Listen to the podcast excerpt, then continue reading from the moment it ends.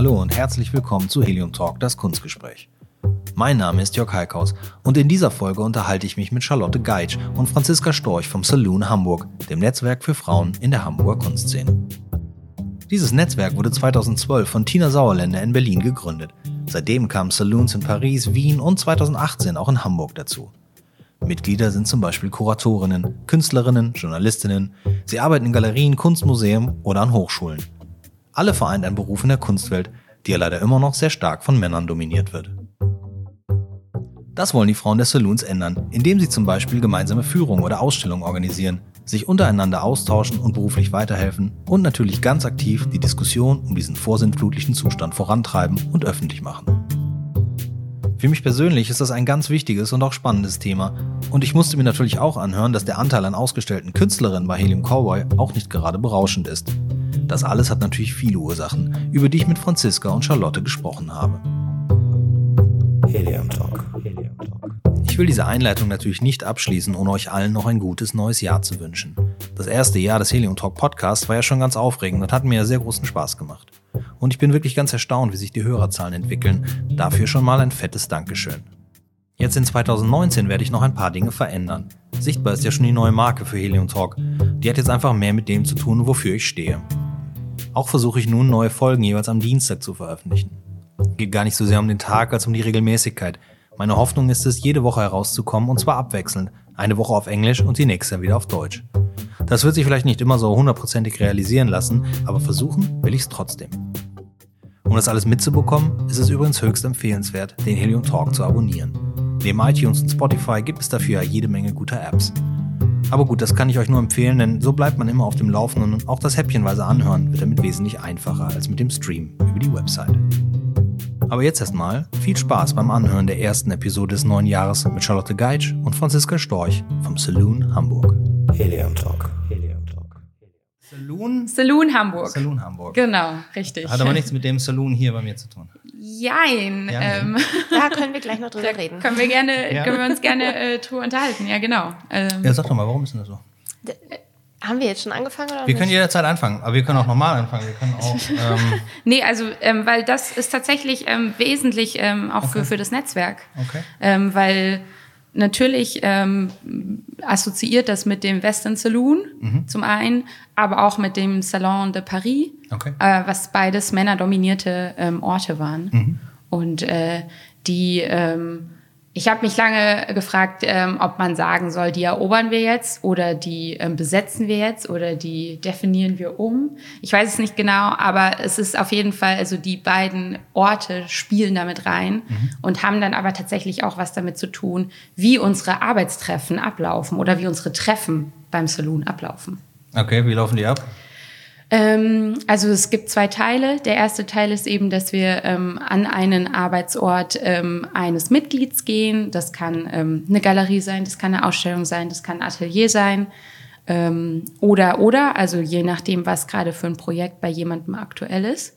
Und danach, also das ist quasi der Salonteil. Mhm. Und danach gehen wir gemeinsam essen, was trinken und das ist dann eher der Saloon-Teil. Okay. Genau. Also, da geht, also der Saloon-Teil ist das Gesellige danach. Ja. Ja, genau. genau. Ja, richtig. Ihr macht jetzt hier ähm, Hamburg, also Saloon ähm, ist gibt's ja ist in Berlin gegründet worden, richtig? Richtig. 2012 und dann äh, inzwischen in Wien, Paris und Hamburg. Das klingt ja auch ganz gut, ne? Berlin, Wien, Paris, Hamburg. Ja. Ihr müsst noch über den Kontinent irgendwie ne? hinaus, oder? Ist das geplant, dass man auch mal in, also in, auf einem anderen Kontinent präsent ist? Es entstehen schrittweise mehr und mehr Salons, auch in anderen Städten, zunächst noch in Europa, aber äh, ich denke, bei den globalen Verhältnissen heutzutage ähm, ist das nur noch eine Frage der Zeit, bis andere Kontinente dann auch irgendwann Thema sind. Wie ist das zu Hamburg gekommen? da bin ich die Schlüsselfigur. okay. Ja. Franziska darf gerne, ja. ja. Genau. Ich habe äh, vorher in Berlin gewohnt ja. und äh, war dort auch Mitglied im Saloon. Mhm. Und äh, bin dann 2016 nach Hamburg gezogen aus beruflichen Gründen und äh, habe dann zu der Gründerin vom Saloon gesagt, hey, alles gut gelaufen, ich habe jetzt einen coolen Job in Hamburg und so, aber das heißt leider, dass ich aus Berlin wegziehe und ja, dann muss ich dem Saloon wohl Tschüss sagen oder vielleicht selber einen gründen in mhm. Hamburg. Und zu dem Zeitpunkt war das noch gar nicht im Gespräch, dass es woanders auch Saloons geben sollte. Und im Jahr drauf hat sich dann Tina nochmal bei mir gemeldet. Mhm. Tina ist die Gründerin. Tina Sauerländer, genau. Und äh, hat gesagt, ja, Franziska, du ähm, meintest doch auf dem Sommerfest, äh, du hättest Lust, mal einen Saloon zu gründen. Wie sieht's denn aus? Äh, wie ist denn aktuell die Lage bei dir? Hast du Lust, in Hamburg was zu starten? Und dann habe ich zu ihr gesagt, ja Mensch, ähm, okay. äh, ich mache eben noch meinen einen Job hier zu Ende und dann äh, kümmere ich mich darum. Und äh, so ist das quasi in die Wege Aber gekommen. das ist ehrenamtlich und nebenberuflich, ne? Genau, also, richtig. Ihr müsst alle noch Geld verdienen, ne? So ja, ist das. Genau. richtig. Also ähm, habe ich mir gedacht, jetzt äh, im Herbst fängt so langsam an, Herbst 2017, dass äh, ich mich so ein bisschen darauf vorbereiten kann. Ähm, wie könnte das aussehen hier in Hamburg, aber eben auch, äh, mit wem könnte ich das zusammen machen? Denn so ein Netzwerk zu organisieren ist äh, tatsächlich eine Menge Aufwand, aber soll ja auch Spaß machen und ähm, es ist immer besser, in einem Team zusammen zu sein, um dann im Prinzip auch zu gucken, ähm, wie man Ideen entwickelt, ähm, auch zu schauen, wen man in das Netzwerk mit reinholt und so weiter. Und dafür habe ich äh, Ausschau gehalten nach einer potenziellen Partnerin. Und äh, dann bin ich auf Charlotte gestoßen. Und äh, da war mir relativ schnell klar, dass das wird was. Ganz kurz zu eurem Hintergrund, was macht ihr beruflich? Ähm, also ich bin hauptsächlich aktuell damit äh, beschäftigt, ähm, durch meinen Brotjob mich zu finanzieren. Mhm. Ähm, meine Idee ist, ähm, nachdem das äh, in der institutionellen Anbindung noch nicht ganz so funktioniert hat äh, mit der Kunstgeschichte, mich ähm, selbstständig zu machen. Also du hast Kunstgeschichte ich studiert? Ich habe Kunstgeschichte okay. studiert, genau. Ähm, und interessiere mich für zeitgenössische Kunst, ähm, bin gerne mit Künstlerinnen und Künstlerinnen mhm. äh, und Künstlern im Austausch, unterhalte mich gerne mit denen. Okay. Genau, und ähm, so, das ist irgendwie die Perspektive dann eben über Artist Talks, Texte, mhm. vielleicht auch irgendwann in Richtung Kuratieren und so weiterzugehen. Genau. Und du Aber hattest selbstständig. Ja, ja, so wie das ja, ist, ne? In dieser Branche einen Job zu finden, ja. die müssen wir uns alle selber schaffen. Ähm, und du arbeitest auch im Kunstbereich dann? Äh, ich habe auch Kunstgeschichte studiert, beziehungsweise ähm, ursprünglich Kunst und Mathematik für, für gymnasiales Lehramt okay. und dann in Kunstgeschichte promoviert in Berlin und ähm, Volontariat hier in, Berlin, äh, in Hamburg gemacht mhm. und äh, bin jetzt quasi auch freiberuflich unterwegs, vor allem auch im Bereich Kunstvermittlung, aber auch äh, viel im Bereich zeitgenössische Kunst. Mhm. Und äh, da lag es dann irgendwie ganz gut nahe, dass wir uns irgendwie äh, auf einer bestimmten Ebene getroffen haben, Charlotte und ich, dass wir gesagt haben, okay, uns interessieren äh, ähnliche künstlerische Positionen, wir reagieren auf ähnliche Sachen und ähm, uns ist es irgendwie wichtig, mit den Künstlern Austausch zu haben, aber eben auch darüber hinaus ähm, einen Kontakt zu verschiedenen Galerien oder Institutionen herzustellen und so. Und das ist eben genau diese Gelenkschnittstelle, die wir mit dem Saloon versuchen auszufüllen. Also kein reines Künstlerin- oder Kunsthistorikerinnen-Netzwerk, sondern über diese verschiedenen Ebenen hinaus. In, in Hamburg gibt es ja erst eigentlich, also dieses Jahr erst, ne? also seit 2018 und ich habe vorhin mal auf eurer Website geguckt. Ähm, für mich liest sich die, die, da stehen die Mitglieder ja drauf. Mhm. Das ist ja schon so ein bisschen wie so ein Who's Who der Hamburger Kunstszene.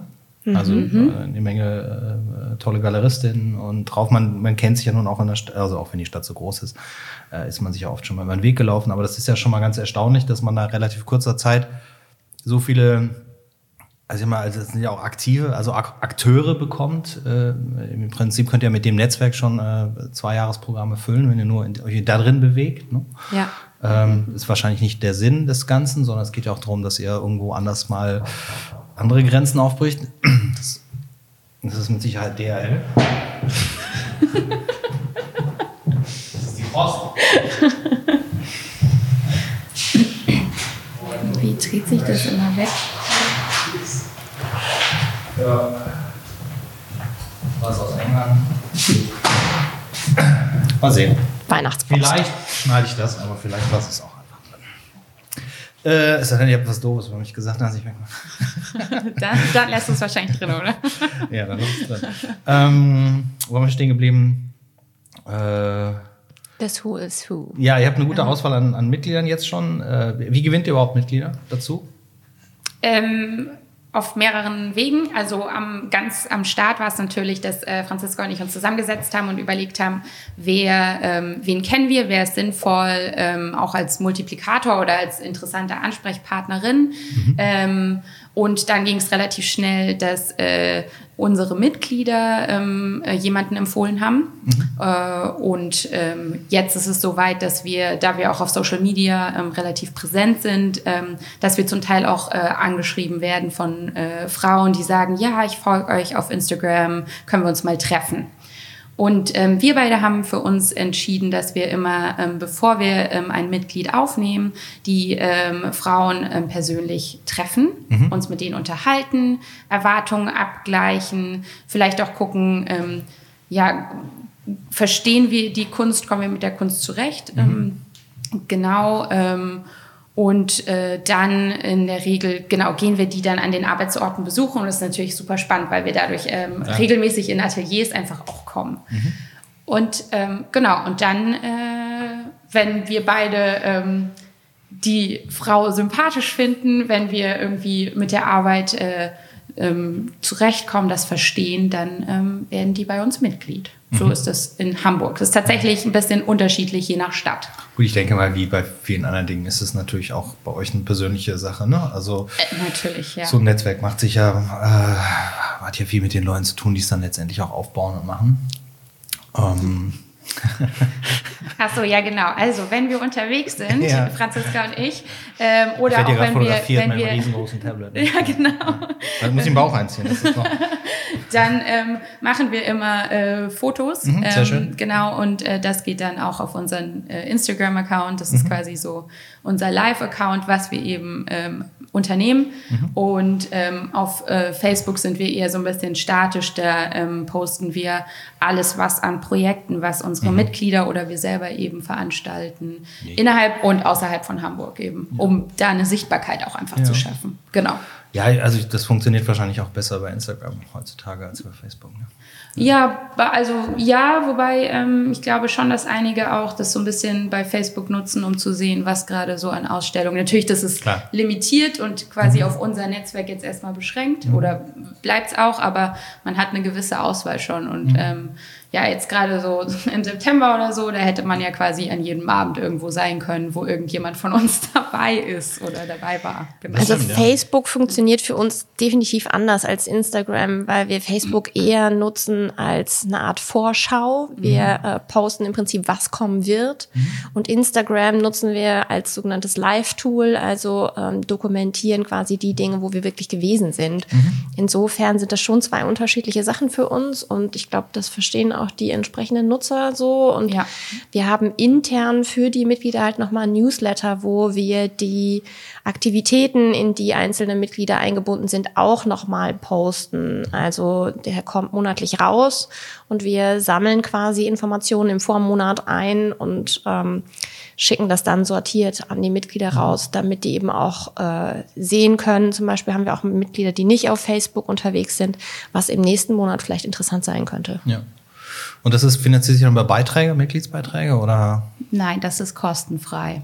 Oh. Das ist ehrenamtliche Freizeit, weil wir daran Spaß haben. Das heißt, wenn ihr im Salon seid, müssen alle ihre Getränke selber zahlen. Richtig, so ist das. Ja, geht ja auch. Okay. Gut, das heißt, also 2012 hat Tanja, sag mal kurz den Nachnamen. Nee, Tina, Tina Sauerländer. Sauerländer, so. Genau. Das ist ja das eine, was ich mir nicht aufgeschrieben habe. ähm, hat gesagt, sie, sie, macht das jetzt auf und äh, da, da hat sie eine Notwendigkeit drin gesehen, dass man äh, Frauen in so einem Netzwerk ähm, quasi, keine Ahnung, den Zugang erleichtert oder die Zusammenarbeit erleichtert. Ist das, äh, ist das eine Motivation, die die ihr in der Kunst als äh, oder ein Hintergrund, den ihr in der Kunst als besonders wichtig anseht? Oder besteht da Bedarf? Also wahrscheinlich besteht da schon Bedarf, sonst würden wir nicht so schnell wachsen. Also wir haben scheinbar tatsächlich eine Art Lücke gefunden. Mhm. Und auch in Berlin gibt es wohl eine hohe Nachfrage, denn das Netzwerk ist da ebenfalls sehr schnell gewachsen. Die sind ja jetzt bei gut 250 Mitgliedern. Okay. Und äh, da ist es deutlich schwieriger, in das Netzwerk überhaupt noch reinzukommen. Mhm. Äh, eine Aussage von Tina, die da, glaube ich, ganz gut reinpasst, ist, dass sie sagt, äh, Männer unterstützen Männer, äh, Frauen unterstützen Männer, aber wer unterstützt eigentlich Frauen? Mhm. Ähm, das ist tatsächlich nicht so einfach, wer mit wem gut zusammenarbeiten kann und wer wen auf dem Schirm hat, äh, wen kennt und wen wirklich unterstützt. Und äh, ich meine, dass diese Netzwerkstruktur im Prinzip hilft, da mehr und mehr Experten auf verschiedenen Bereichen einfach zu kennen und dadurch sich auch viel einfacher gegenseitig unterstützen mhm. zu können. Die Hemmschwellen so ein bisschen zu mindern, mal an jemanden ranzutreten mit einer Frage, die man vielleicht doch noch nicht persönlich so gut kennt, aber wenn man halt das gemeinsame Netzwerk hat, dadurch im Prinzip äh, einfacher ansprechbar zu sein. Mhm. Also ähm, ihr macht Veranstaltungen dann halt, also wenn ihr Veranstaltungen macht, macht ihr dann, geht ihr dann, besucht ihr dann äh, äh, ausschließlich Ausstellungen und Ateliers von anderen Frauen oder geht es auch nur darum, dass ihr vielleicht die Veran also dass ihr die zusammenzieht und vielleicht einen, einen anderen Blick auf den, auf diese, auf die Ausstellung oder auf die Kunst werft? Nee, also es geht erstmal darum, dass man sich untereinander kennenlernt. Mhm. Also ähm, das haben wir auch immer wieder gemerkt. So, ich kenne jemanden, Franziska kennt jemanden mhm. und ähm, aber wir kennen jeweils die Person nicht. Das heißt, ähm, es erstmal muss der Schritt geschaffen werden, dass wir uns erstmal alle kennenlernen ja, und dass man quasi auch so wie so ein kleines geografisches Netzwerk nochmal mhm. über Hamburg legt und plötzlich feststellt, ah ja, da ist ja noch ein Atelierhaus, von dem wusste ich ja gar nicht so. Mhm. Das ist so das Erste und ähm, dann, wenn wir diese Treffen haben, dann geht es immer eben erstmal um dieses eine Mitglied, das sich mhm. vorstellt, damit man weiß, ähm, welche Schwerpunkte beschäftigt ähm, die Künstlerin mhm. oder die Galeristin oder so. Ähm, und vielleicht auch, dass sie ähm, Schwierigkeiten ähm, ähm, mhm. erwähnt, dass man vielleicht da auch in Austausch gehen kann und sagen kann, Mensch, äh, ich als andere Galeristin habe ähnliche Probleme und habe das so und so gelöst oder mhm. vielleicht auch ganz auf ganz anderer Ebene, dass man Fragen stellen kann. Und ähm, das nächste ist dann, dass man nach außen sichtbar wird, vielleicht auch als ähm, größere Masse. Also als eine Frau oder als ein Mensch nach außen sich zu präsentieren, ist ähm, schwieriger, als wenn man einfach auch ein Netzwerk hinter sich hat, wo man weiß, irgendwie, man kann auch, wenn man ähm, Fragen hat, eben auf die zurückgreifen, aber eben auch, wenn man ähm, äh, ein Programm zusammenstellen möchte für eine Veranstaltung, wie auch immer geartet Design ist, sollte, dass man auch da wieder auf Expertinnen zurückgreifen mhm. kann und sagen kann, Mensch, ja, ich habe doch letztens da, als wir nach dem, äh, ähm, naja, etwas ähm, arbeitsintensiveren Teil dann ähm, am Tisch gemeinsam saßen und einen Tee oder ein Bier getrunken haben, mit der und der gesprochen und die hatte ja das und das gemacht. Mhm. Ja, Mensch, vielleicht kann ich ja mit der zusammenarbeiten, so. Und ähm, es ging tatsächlich relativ schnell, dass ähm, uns äh, schon einige Mitglieder ähm, rückgemeldet haben, ja, ich habe die und die kennengelernt und jetzt war ich da und da mit dem und dem so. Mhm. Ähm, also es hat direkt auch gezündet.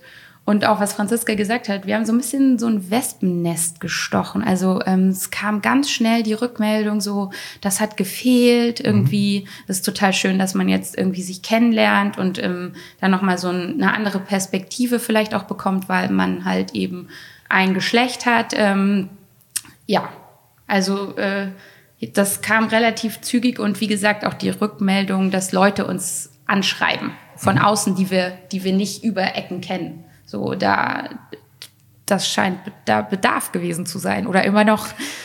Ja, ich glaube, das glaube ich natürlich schon. Ich meine, wenn man, ich bin ja auch eine Weile in der Kunst unterwegs und wir haben und natürlich oft auch immer das Thema, dass in unseren Ausstellungen halt immer ein ganz klarer Männerüberhang ist. Dass, ähm, dass dann aber auf die Ausstellungen, in denen das anders ist, gezielt äh, auch äh, äh, kuratiert oder zusammengestellt werden, dass man versucht, Frauen da reinzubringen. Das ist ja nun auch nicht das, äh, der richtige Weg. Wir wissen natürlich auch klar, also für mich ist relativ klar, woran das äh, in der Kunst und in vielen anderen Bereichen auch liegt.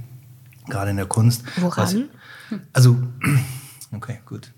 Ähm, in, der, in der Kunst ist ein, ist ein, für mich ein, äh, ein Zusammenspiel von, von großen Egos. Ganz egal, ob der Künstler filigran oder, oder leise oder im Verborgenen arbeiten. Es sind meistens immer große Egos, die sich da äh, treffen. Zumindest im Endeffekt auf der Bühne, wo dann auch natürlich Geschäft damit betrieben wird. Das heißt, es gibt auch mehrere, mehrere, also es gibt für mich ist immer so ein Dreieck. Die, der Sammler hat ein großes Ego, der Galerist hat ein großes Ego, der, der Künstler oder die Künstlerin haben, äh, haben ein großes Ego. Das ist ein Bereich, in dem sich Männer von Natur aus schon mal leichter durchsetzen können, weil sie erstmal äh, lauter, wie gesagt, hat alles nichts mit der Qualität zu tun, aber weil sie erstmal lauter sind. Und das sieht man ähm, und so eine ganz andere Präsenz draufbringen. Wenn, man, wenn man, wenn man, äh, das, das zieht sich nicht nur, für mich nicht nur in, wenn man die auf die Leute tatsächlich trifft, dann wird es schon ein bisschen schwieriger. Aber dieses ganze Internet hat dazu gebracht, dass jeder auch mehr sein kann, als er will. Und ich finde, dass wenn man sich, wenn man Instagram-Profile, wenn man die mal von Männern und Frauen vergleicht, dass da eine ganz andere Herangehensweise in der Präsentation ist bei den Männern. Und dann fällt man halt mehr auf. Und da das da es ja letztendlich auch ein Geschäftsunternehmen um, um Profite geht und es um Geld geht und darum geht, dass man, äh, dass man äh, grundsätzlich erstmal sich ernährt und alle anderen, die mit zu tun haben, ist natürlich der Galerist versucht, den Künstler zu nehmen, der vielleicht dann doch mehr Follower, mehr Bekanntheit, mehr Popularität hat.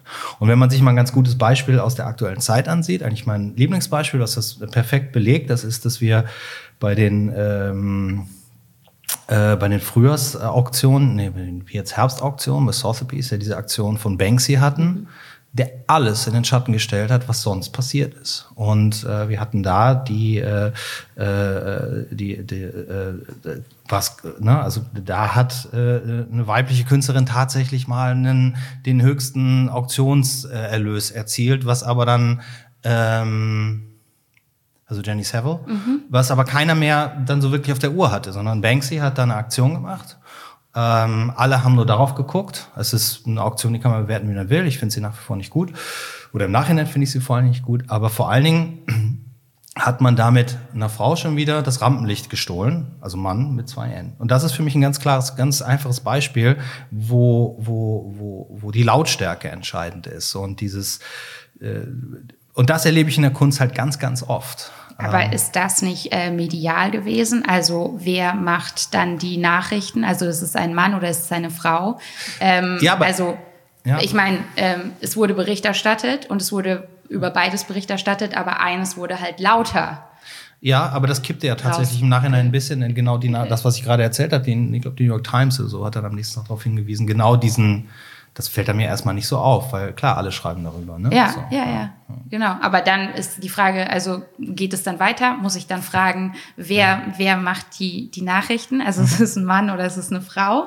Oder welche Perspektiven? Und auch mit das mit dem Lauter, also ist es, ist es äh, wirklich naturgegeben oder hat das nicht mit gewissen mh, hm, Statuspositionen, die uns ähm, ja anerzogen wurden, in denen wir kulturell aufgewachsen mhm. sind und in denen wir uns vielleicht auch kommunikativ versuchen durchzuwinden als Frau ähm, und werden uns nicht auch gewisse Attribute, die einem Mann als ähm, positiv angedichtet werden, nämlich Lautstärke, wird das nicht uns quasi ins Negative umgekehrt und gesagt irgendwie, die ist zickig oder oder oder. Also ähm, beschäftigt, also so. Ja, also ich denke, das, das, das steckt da genauso drin, aber es ist, ja, aber es hat natürlich auch viel so wie überall auch damit zu tun, wo sitzen die Entscheider und wer ist der Entscheider? In der Redaktion ist es vielleicht die Fall, vielleicht äh, doch tatsächlich eine, eine, eine Frau, die Berichterstatterin, aber der Chefredakteur oder Feuilleton-Chef hat was anderes gesagt.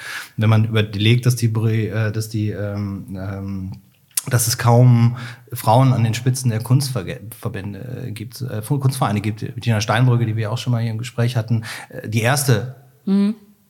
2018, ne? also muss man überlegen, die erste und jetzt nicht mehr einzige, ich glaube jetzt noch eine zweite Frau irgendwo in einem Kunstverein äh, äh, äh, Chefin geworden, Direktorin geworden, aber da werden die Entscheidungen ja auch anders getroffen. So und äh, ich denke, das sind also viele Faktoren, die da reinspielen. Aber wie wie ähm, zurück zu euch? Na, aber wie, nur weil eine Frau an der Spitze sitzt eines Kunstvereins heißt noch lange nicht, dass es dort äh, sogenannte balanced Ausstellungen gibt. Also das ist genau dieser Punkt. Ähm, egal, ob ein Mann oder eine Frau an der Spitze sitzt, es liegt an der jeweiligen Einzelperson, mhm. ähm, da, ich sag mal, einen Aufmerksamkeitsfaktor zu haben und nicht nur zu gucken, wer ist besonders laut und hüpft dadurch in mein mhm. Aufmerksamkeitsfeld, sondern bewusst zu gucken, welches Thema interessiert mich und wen kann ich dafür finden. Und nur weil jemand sofort in mein Aufmerksamkeitsfeld springt, heißt das mhm. noch lange nicht, dass es wirklich die Position ist, die ich brauche für eine bestimmte Ausstellung, sondern manchmal lohnt es sich eben ähm, mal zu gucken, was vielleicht in der zweiten Reihe noch los ist, hinter den Schreihälsen. Und das ist halt die Frage, ist es immer noch wichtig, einfach nur laut zu sein? Reicht das aus? Und ähm, ich weiß nicht, ob das der Fall ist, aber äh, aber ist es denn wichtig, dass eine Ausstellung balanced ist? Also kann man das? Gibt's da, kann man da irgendwie einen Maßstab anlegen? Kann man sagen, da muss, also, ne, das ist ja, das ist ja auch eine Schwierigkeit, mit der man sich in dieser Arbeit äh, ständig auseinandersetzen muss, wenn man, wenn man Ausstellungen kuratiert oder sowas. Ich denke in der Regel, wenn ich hier Ausstellungen kuratiere, erstmal in dem Thema mhm. oder ich, äh, ich sehe Künste, die ich gerne zeigen möchte ähm, oder Positionen, die die vertreten, die ich spannend finde. Ähm, es ist manchmal auch unglaublich schwierig tatsächlich. äh, eine Frau für eine Ausstellung zu bekommen. Zum Beispiel habe ich vor Jahren schon mal versucht, Aaron M. Riley zu bekommen. Aber weil es so wenige gibt, auf die der ganze Fokus gerichtet ist, ist die aller, die würde super gerne in Deutschland zeigen, die würde auch super gerne mit uns, das würde auch hervorragend passen. Aber sie wird natürlich, sie ist natürlich auch so eine Vorzeigekünstlerin jetzt und man kann sie eigentlich gar nicht mehr einladen. So, die ist Thema Haken dran. Da kann, kommen wir nicht mehr ran als Galerie, die auszustellen. Das heißt, manchmal ist es natürlich auch immer schwierig, das hinzubekommen. Und ähm, welche Preise erzielt sie so gegenüber ihren männlichen Kollegen? Ich glaube, in dem Segment, in dem sie ist, ist der Vergleich relativ schwierig. Ich kenne ihre Preise auch nicht. Ich weiß, dass sie inzwischen relativ teuer ist, aber ich, das also das ist sicherlich in der Kunst auch ein Thema, dass unterschiedliche Preise äh, genommen werden, aber ähm, das kann ich in Ihrem Fall jetzt gar nicht sagen. Ich glaube, dadurch, dass sie so sehr äh, selbstständig und auch sehr äh, selbstbewusst oder sehr, sehr eigen ist in dem, was sie macht, also die Knüpfteppiche äh, mit ähm, Selfies und äh, iPhone-Screens und ähm, sehr groß, riesengroß, dass sie vom Handwerklichen allein schon mal unterscheidet sie sich sehr und mhm. äh, die Arbeiten brauchen sehr lange und ich glaube, dass die Galerien, die sie vertreten, inzwischen auch ähm, sehr ordentliche Preise aufrufen bei ihr. Aber ob es da einen, einen Vergleich gibt, das ist ja eh ein schwieriges Thema, Preise. Also, oder ein ganz anderes Thema. Aber klar, das sind natürlich Dinge, über die man so nicht nachdenkt. das ja. halt auch ganz provokant deshalb, weil es ja immer die Behauptung gibt, dass quasi äh, Frauen, die genauso etabliert sind wie ihre männlichen Kollegen mhm. auf dem Markt, trotzdem deutlich niedrigere Preise mhm. hätten. Ähm, da habe ich äh, dieses Jahr bei zwei Rundgängen eine ganz interessante Beobachtung gemacht. Mhm. Äh, Rundgänge an den Hochschulen geben ja immer die Möglichkeit, mal zu gucken, was so die potenziell nächste Generation so mhm. tut mhm. und äh, was es da Interessantes gibt. Und ähm, in Nürnberg bin ich da auf einen jungen ähm, Bildhauer äh, Studenten aufmerksam geworden, der ganz interessante kleine Kärtchen angefertigt hat, ähm, die so ein bisschen wie so eine Sternenkarte sind aus Holzfurnier und in der Größe von einer ID. Und äh, die hat er angelegt als Serie und die konnte man bei ihm kaufen und er hat den ganz konkreten Preis. Mhm. Und zwar den Preis, den man normalerweise für einen Personalausweis bezahlt. Mhm. Und dann bin ich gestoßen auf eine junge Bildhauerin, die äh, Sonnenmilchflaschen individualisiert hat. Und zwar mit äh, Fotos, die sie genommen hat von Instagram von Herrn Söder. Mhm. Und die äh, versehen hat mit so ja sehr provokanten Beschriftungen, also äh, die südliche Sonne, Schutz vor der südlichen Sonne mhm. und äh, so weiter und so fort. Und ähm, die war völlig überrascht, dass es Interesse daran gibt und äh, hatte sich überhaupt keinen Preis dafür überlegt und war eher dazu bereit, die Dinger zu verschenken. Mhm. Und äh, dann waren wir gemeinsam, äh, Charlotte und ich, an der HFBK bei der Absolventenausstellung und ähm, unter dem Dach im Malereibereich sind wir auf einen Abschlussstudenten gestoßen, der dort sehr großflächige scheinbar weiße Gemälde präsentiert hat, wo aber noch was drunter lag, was so ein bisschen durchgeschimmert hat. Und äh, wir haben den angesprochen und der sagte, ja, ähm, er hätte alle Arbeiten schon verkauft mhm. und äh, zu sehr guten Preisen. Mhm. Definitiv hat er sehr hoch gepokert und das auch hingekriegt. Und dann waren wir ähm, an einer anderen Stelle in der HFBK und äh, bei einer jungen Künstlerin, auch Absolventin, da waren wir das Jahr davor schon mal auf die Arbeiten aufmerksam geworden, äh, mit ganz äh, tollen Zeichnungen, viel Humor, also echt witzige Blätter. und haben sie gefragt, was sie denn für ihre Arbeiten nehmen würde. Und da hatte sie sich auch keine Gedanken drüber gemacht mhm. und hat dann ähm, nach kurzem Stottern quasi gesagt, ja, vielleicht 50 Euro das Blatt. Mhm. Ja, also die Frage ist auch zu wissen, welchen Wert man hat, sich Gedanken darüber zu machen, ähm, selbstbewusst aufzutreten. Und das sind tatsächlich Sachen auch, die sich dann widerspiegeln darin, dass man sagt, äh, auch in der Wirtschaft gibt es äh, Preisunterschiede für äh, männliche und weibliche Kollegen. Und äh, weil eben die Männer häufiger zu ihren Chefs gehen und einfordern und sagen, hier, den Gewinn, den du dieses Jahr gemacht hast, also mit meinem Projekt auf jeden Fall ein großer Anteil daran und ich hätte gerne was vom Kuchen. Und das ist halt wieder dieses Thema, gehört das zu diesem Bereich Lautstärke dazu? Ne, sich darüber Gedanken zu machen oder nicht. Und gibt es vielleicht andere Wege, sich darüber Gedanken zu machen und das dann auch wirklich durchzusetzen. Mhm. Und ähm, solche Sachen können wir zum Beispiel auch in dem Netzwerk besprechen bei solchen Treffen. Ähm, und können uns darüber austauschen und uns gegenseitig bestärken, äh, gewisse Preise einfach zu nehmen, uns gegenseitig auch abzusprechen, mhm. was nimmst du für das und das und so weiter, um zu gucken, dass man sich auf keinen Fall unter seinem Wert verkauft. Ja, aber das ja, aber das streift natürlich auch ein größeres Thema, nämlich, dass man eigentlich, wenn man Student ist, schon mal erstmal gar keinen Preis haben sollte, dürfte und dass es an den Hochschulen überhaupt gar keine Aufklärung über den späteren Markt gibt. Wie kann denn ein Absolvent einer Universität überhaupt hingehen sagen, das kosten die Bilder, ohne dass er schon bereits bei einer Galerie ist oder ausgestellt wird und Preise hat? Weil das ist aber natürlich auch so ein bisschen so ein Zeichen der heutigen Zeit, dass man immer versucht, denkt, man kriegt immer alles mit und alle wissen, der Galerist kriegt 50 Prozent und alle wissen angeblich immer alles und dann guckt man auf die Preise und sagt, meine Bilder sind immer genauso viel wert. Ähm, also ich spreche auch mit anderen Künstlern über Preise. Man spricht die auch ein bisschen ab, dass die irgendwo in einer Relation, in einer Balance zueinander stehen.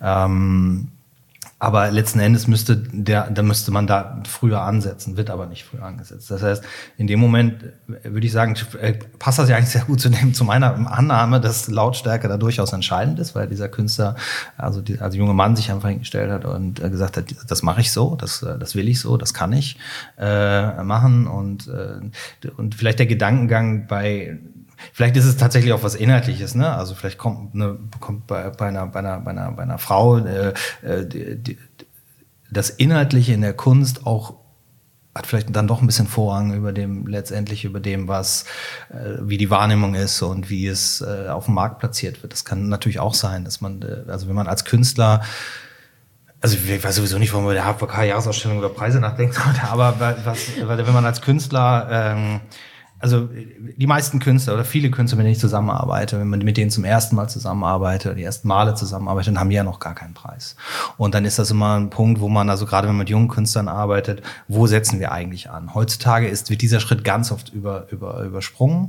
Äh, ich war neulich auch bei einer, bei einer, bei einer Ausstellung, bei einer Gruppenausstellung. Ähm, da fand ich die Arbeiten von einer Künstlerin, die ich sehr mag, die ich sehr schätze, sehr stark die waren aber alle noch da und auch, vielleicht sind sie jetzt verkauft, aber trotzdem alle noch da, weil es war zu teuer. Mhm.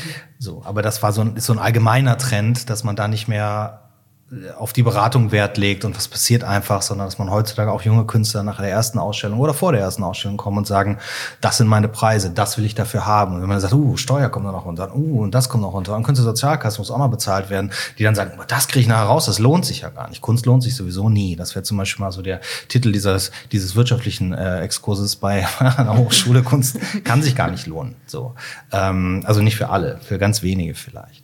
Und äh, ja, also ich, ich das ist, also ist eigentlich, das ist eigentlich schade und umso wichtiger, dass, dass, dass ihr dazu natürlich auch äh, viel arbeitet. Ne? Also, dass ihr die Künstlerinnen dann auch erreicht. Ich weiß nicht, wie das, äh, ihr habt ja viele Galeristinnen auch dabei. Mhm. Ähm, persönlich äh, würde ich jetzt mal sagen, die Galeristinnen, die ich kenne und mit denen ich in den vergangenen Jahren zusammengearbeitet habe, die waren alle in der Regel genauso selbstbewusst und, äh, äh, und präsent wie, wie ihre männlichen Kollegen. Auf eine andere Art und Weise sicherlich, aber wenn man sich in dem Zirkus da äh, zurechtfinden will, dann, dann muss man vielleicht so ein paar Sachen auch annehmen und, äh, und übernehmen.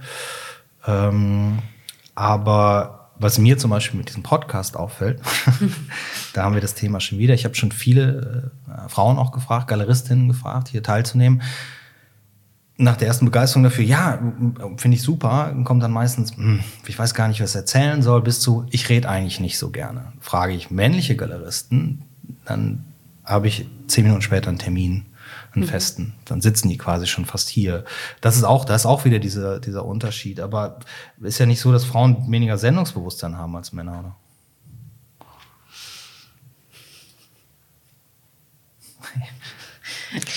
ein anderes Sendungsbewusstsein vielleicht. Ja. Und äh, äh, die Kommunikation läuft ja einfach anders. Mhm. Und äh, das ist was gewesen, worüber wir im Vorfeld auch so ein bisschen gesprochen haben, Charlotte und ich, dass Kommunikation ähm, zwischen Männern und Frauen, zwischen Männern und zwischen Frauen einfach anders funktioniert. Und äh, dass es da auch eben manchmal Missverständnisse geben kann. Mhm.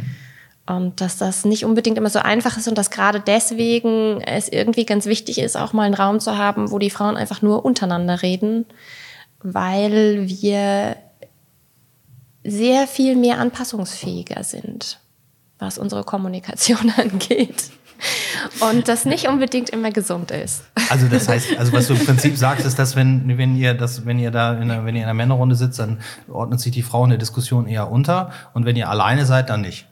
Nee, das ist so nicht gemeint. ich wollte jetzt auch mal provozieren. Ich weiß, ich weiß, ihr seid zu zweit und dünnes Eis, aber ich kann ja auch mal den, äh, den Mann hier raushängen lassen.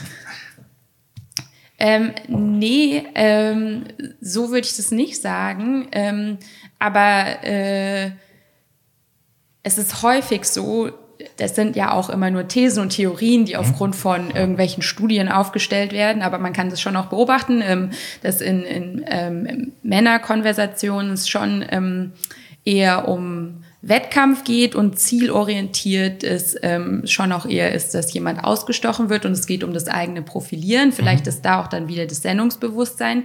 Frauen sind da eher so, also, und das führt man dann eben wieder auf diese Statusposition, die halt niedriger ist als der Mann zurück. Die sind eher harmonisierend und versuchen das auszugleichen und dann auf die Ebene zu kommen, aber halt quasi die, den, den Mann nicht zu irritieren, weil dann hat man ja wieder quasi eine negative Rückkopplung, eventuell. Also mhm. es geht ja auch immer sozusagen dann um den, den Kosten-Nutzen-Faktor, den, mhm. mit dem man dann äh, kalkuliert.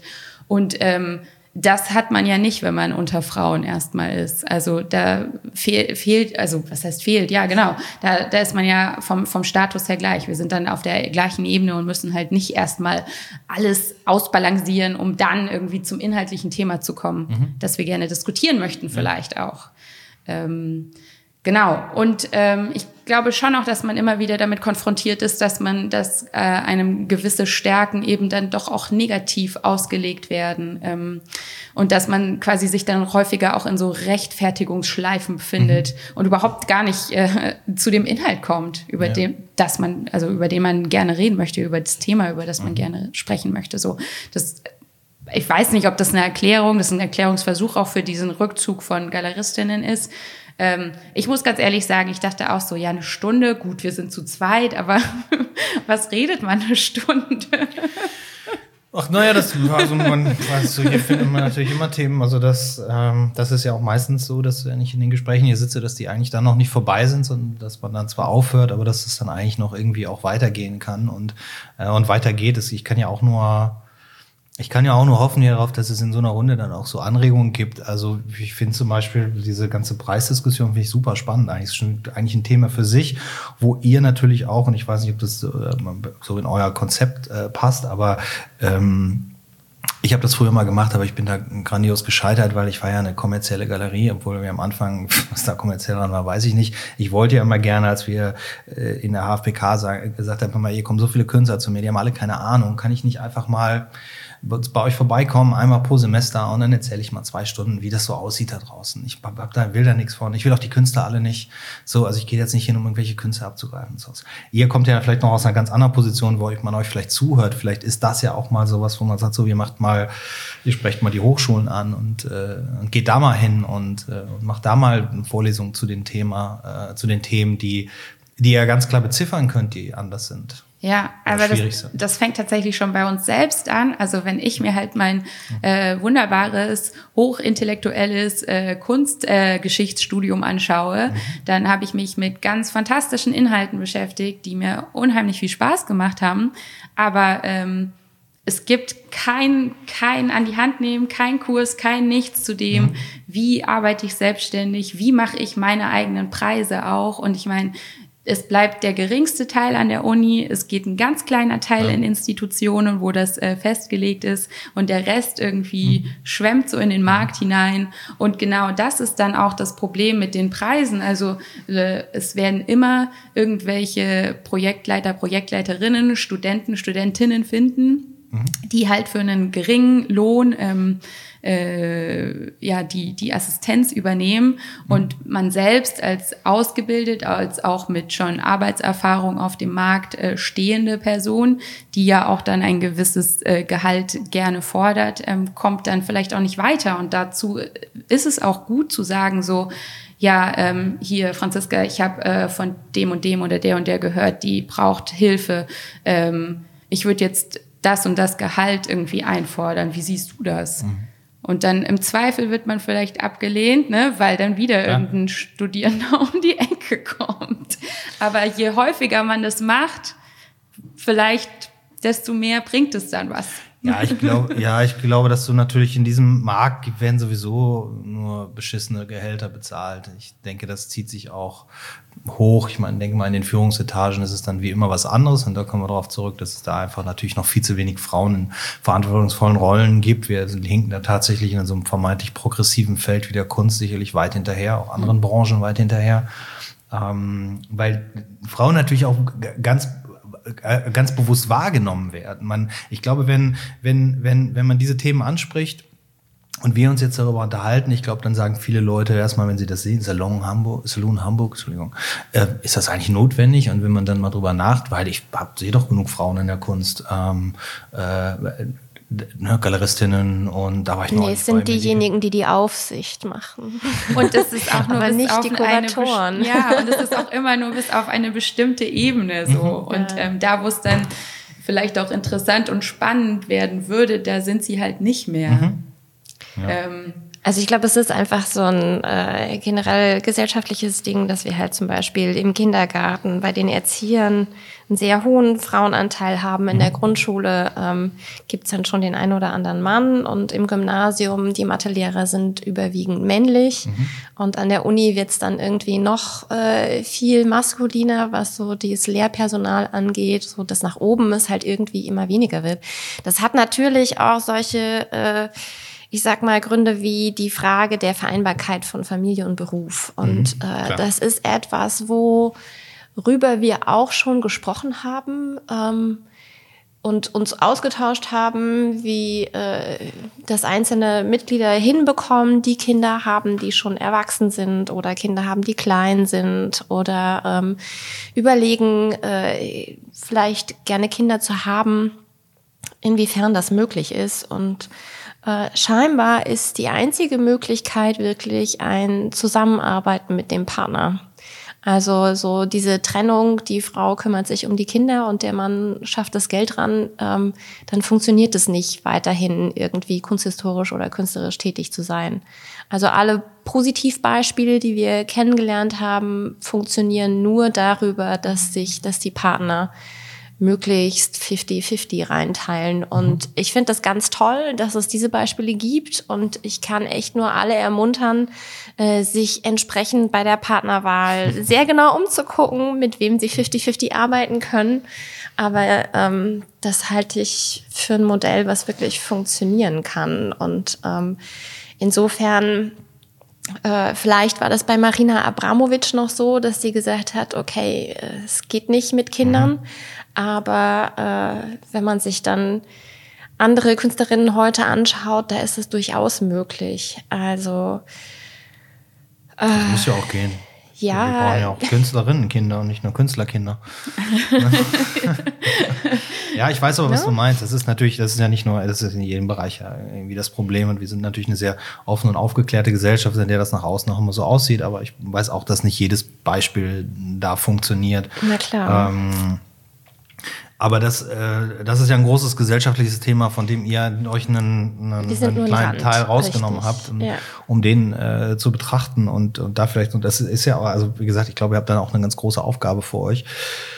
Ähm, du hattest vorhin vorher schon gefragt, warum ich euch überhaupt hier einlade. Ähm, was mein Interesse ist, das ist genau mein Interesse an so einer Runde, an so einem Podcast, eben rauszufinden, ähm, egal wie bewusst oder unbewusst mir das vorher ist, sondern im Gespräch auch einfach rauszufinden, wo sind denn ähm, wo sind denn so Punkte, wo kann man denn tatsächlich was verändern? Also als ich, als ich mit der Barbara Löde hier zusammengesessen habe im Podcast, ähm, die hat ja unter anderem dieses Buch gemacht über den queer-feministischen Punk. Äh, also äh, die, äh, die, ist da, die, ist, die ist da sehr aktiv, was das Thema angeht. Und da kommt natürlich auch das Thema, warum so wenig Frauen in den Ausstellungen sind. Und äh, da habe ich natürlich auch als erstes mal drüber nachgedacht, sag mal, wie sieht das eigentlich bei mir aus? Ich kann mich immer damit rausreden, dass wir relativ wenig machen, aber dafür, dass ich das seit 16 Jahren mache und wahnsinnig viel auch, äh, auch Ausstellungen gemacht und mit vielen Künstlern zusammengearbeitet habe, sicherlich nicht in dem Maße, wie das heute Galerien machen. Die tauschen die Künstler jede Woche quasi gefühlt aus, aber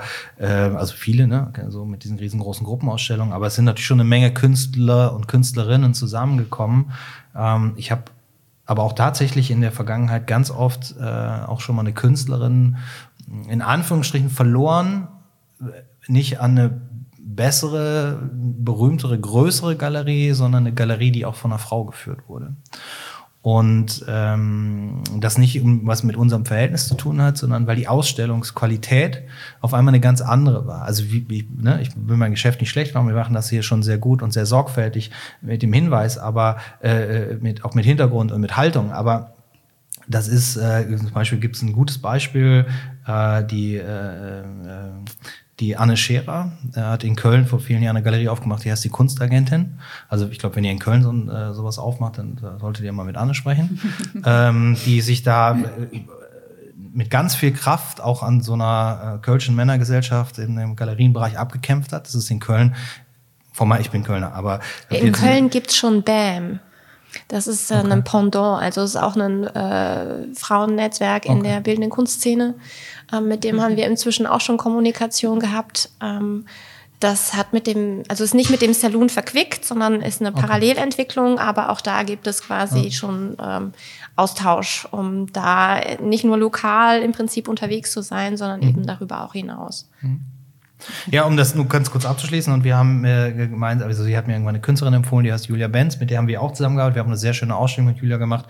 Aber immer wenn Anne mit Julia Ausstellung gemacht hat, waren die einfach nochmal die waren einfach nochmal einen Tacken besser, wo ich gesagt habe, die hätte ich auch gerne hier gehabt. Nicht jetzt unbedingt, was die Bilder oder mhm. die Bildqualität haben, aber also ihr versteht das ja, so eine Ausstellung funktioniert ja nicht nur durch die Bilder, die an der Wand hängen, sondern auch das drumherum. Wie ist das Ganze ähm, aufgebaut? Wie, äh, wie, es fängt mit den Texten an, das, ja. äh, das geht bis über den Empfang der Leute äh, quasi. Und da fand ich schon einen großen Unterschied. Darum plädiere ich ja auch immer dafür, wenn man so eine, so eine, so eine, so eine Galerie aufmacht, dass man äh, idealer versuch, idealerweise versucht, relativ schnell mal aus seiner eigenen, ganz eigenen Sicht rauszukommen früher war das nicht so gang und gäbe, dass man sich, da gab es diesen Begriff der Kuratoren, Kuratorin noch nicht so wirklich. Mhm. Aber mit der Lavinia Rosen habe ich das ja auch hier festgestellt, die erste Ausstellung, die wir zum Test mal, wo ich sie habe kuratieren lassen und ihr relativ frei, eigentlich total freie Hand gegeben habe, sogar was die Kunstrichtung angeht, die sie hier gezeigt hat, die gar nicht zu uns passte. Das war eine unglaublich schöne und erfolgreiche Ausstellung, äh, die sie hier gemacht hat, einfach weil mal so ein komplett anderer Blickwinkel kommt und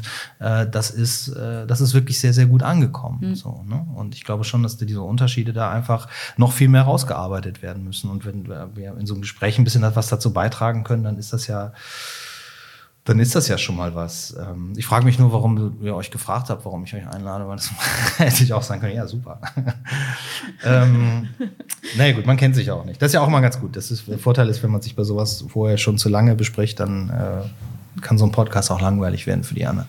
Vielleicht, ja. Ja, ja die äh, Eigenwahrnehmung und die Fremdwahrnehmung sind einfach andere und deswegen ja. interessiert uns das natürlich, warum andere Leute sich für unser Netzwerk interessieren, wenn es ein Arbeitsnetzwerk für Frauen ist. Warum ist mhm. das auch spannend für Männer? Also wie gesagt, ich bin natürlich klar darüber auch auf euch gestoßen, weil die Lavinia von, mir davon erzählt hat, ja. letztes, vorletztes Jahr, als sie, als sie, oder letztes, nee, dieses Jahr, als sie zu euch gestoßen ja. ist, ja. genau. Ja. Ähm, und, äh, und vorher schon äh, sehr aktiv nach, glaube ich, nach sowas gesucht hat. Ähm, mhm wo man auch einfach gut netzwerken kann in dieser Stadt. Äh, Anne Simone Krüger ist ja auch bei uns im Netzwerk, genau. mit der du ja auch schon den Podcast gemacht genau, hast. Genau, wir haben gerade einen aufgenommen, der kommt kurz vor Weihnachten. Nochmal, so ein Jahresrückblick zusammen mit dem Ralf Krüger. Ah.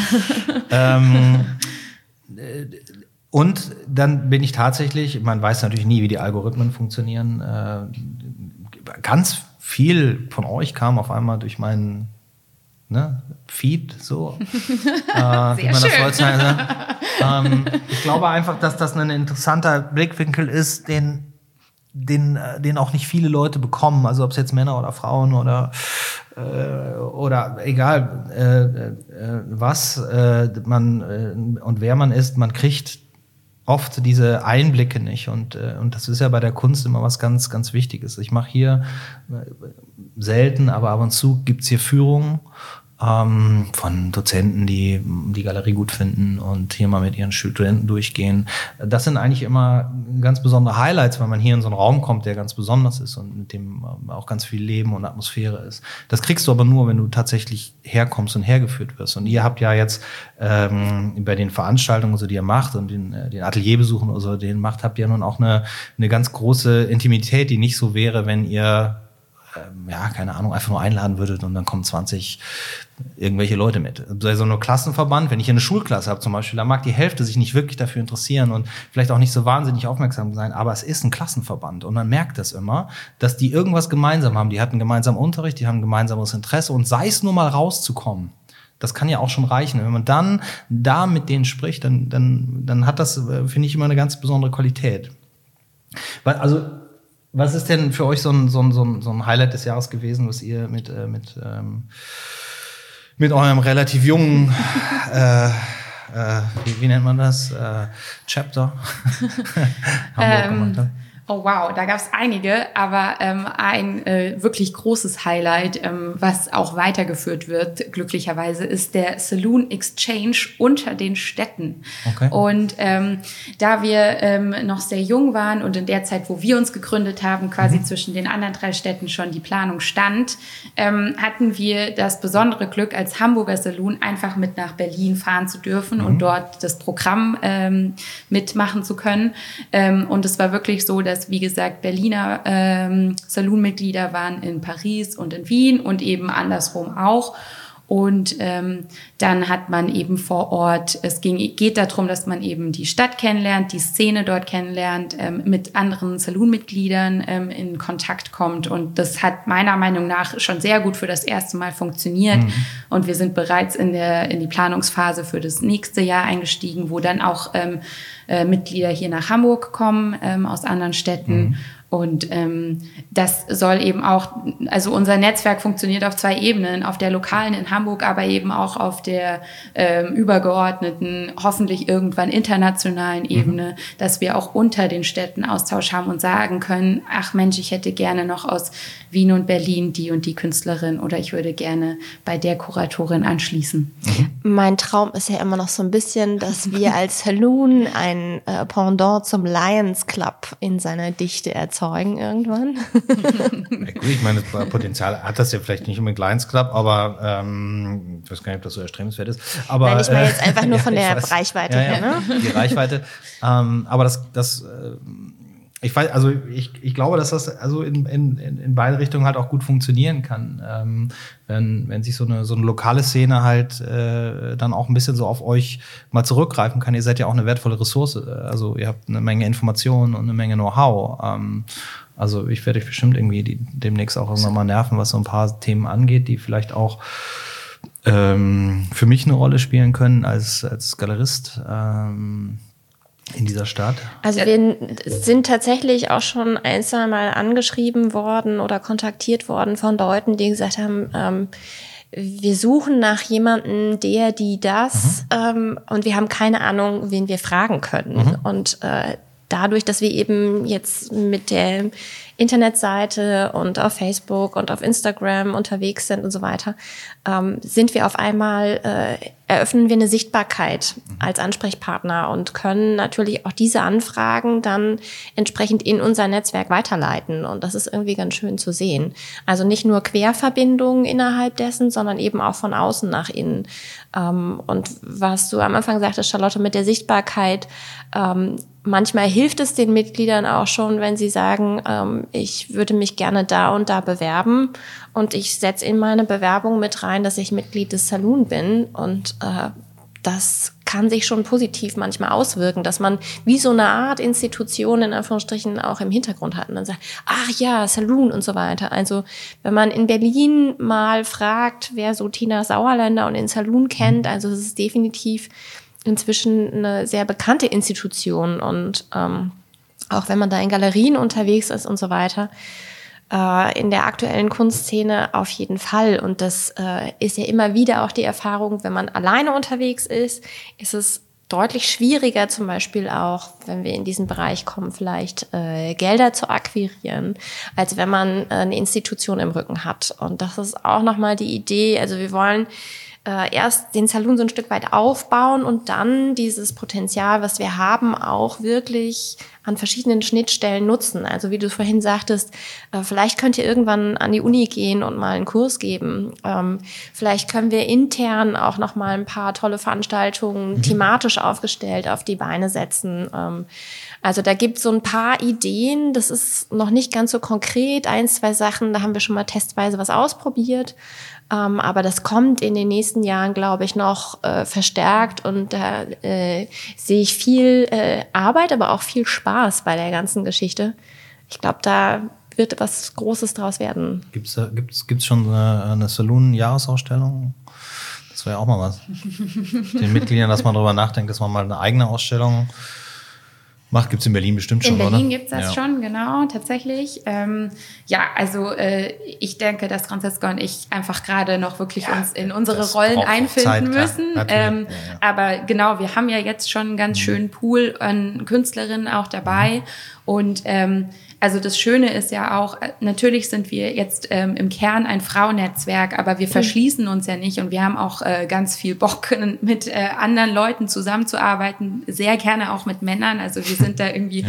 nicht äh, radikal ablehnend. Ähm, und äh, alleine dadurch, dass man beispielsweise eine Künstlerin in einem Atelierhaus, in einem Künstlerhaus ähm, kennenlernt und dann sitzen hat, hat man ja sofort auch da die Fühler wieder äh, drinne und kann gucken, mhm. welche Positionen sind da. Vielleicht kann man da dann auch Querverbindungen wieder mhm. herstellen. Ähm, genau. Und wir versuchen auch ähm, durch äh, ein oder zweimal im Jahr geöffnete Veranstaltungen auch Freunde und Freundesfreunde ähm, sozusagen mit ähm, anzusprechen. Leute, also wir haben bereits auch Anfragen bekommen von äh, Leuten, die ähm, Kunst interessiert sind, aber halt nicht im Kunst Kunstsektor arbeiten die können wir natürlich jetzt in unser Arbeitsnetzwerk nicht aufnehmen, weil wir uns eben um bildende Klar. Kunst kümmern mhm. und halt um alle Arbeitsfelder, die sich da drum herum paaren. Aber wir möchten natürlich auch gerne ähm, offen sein und daher ähm, versuchen wir ein Sommertreffen, ein offenes Sommertreffen in irgendeiner Art und Weise immer zu gestalten und auch äh, zum Winter, genau das wird jetzt eher in Januar, Februar fallen,